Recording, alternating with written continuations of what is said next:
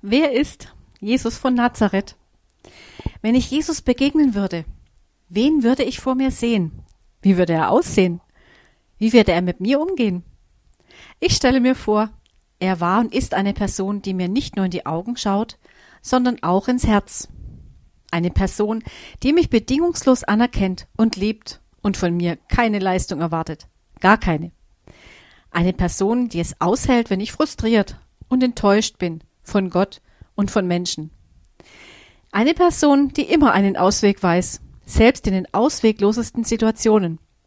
Eine Person, die auf das Reich Gottes hinweist und davor warnt, sich auf andere Menschen zu verlassen. Eine Person, an der ich mich auch reiben kann, die ich hinterfragen kann und die ich gerne auch wieder annehme. Jesus ist nicht nur eine Person, die ich respektiere, sondern die ich sogar liebe, weil er mich liebt. Wer von euch kennt sie nicht? Die Geheimverstecke, die dunkelsten Ecken in der eigenen Seele. Stellt euch eine Kellertreppe vor. Ihr geht hinunter und manche Räume sind hell, andere sind dunkel. So ist es in unserer Seele oft auch.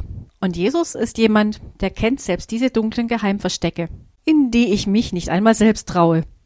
Und das Beste daran ist, er liebt mich trotzdem. Stellt euch einfach jemanden vor, der sagt, ich kenne dich, ich sehe dich, ich weiß alles, was du getan hast, ich kenne deine Gedanken, deine Worte, die du noch nicht ausgesprochen hast, und trotzdem liebe ich dich. Das ist Jesus. Ihr Lieben, ich kenne niemanden, ich kenne keine Religion, ich kenne keine Religionsvertreter, keine Religionsgründer, für den es sich lohnt zu leben und zu sterben. Und das ist für mich Jesus Christus von Nazareth, der Sohn Gottes. Ich wünsche euch ein ganz wunderschönes Wochenende mit eben diesem Jesus. Wenn ihr ihn nicht kennt, nehmt einfach Kontakt zu ihm auf. Er ist immer nur ein Gebet weit entfernt.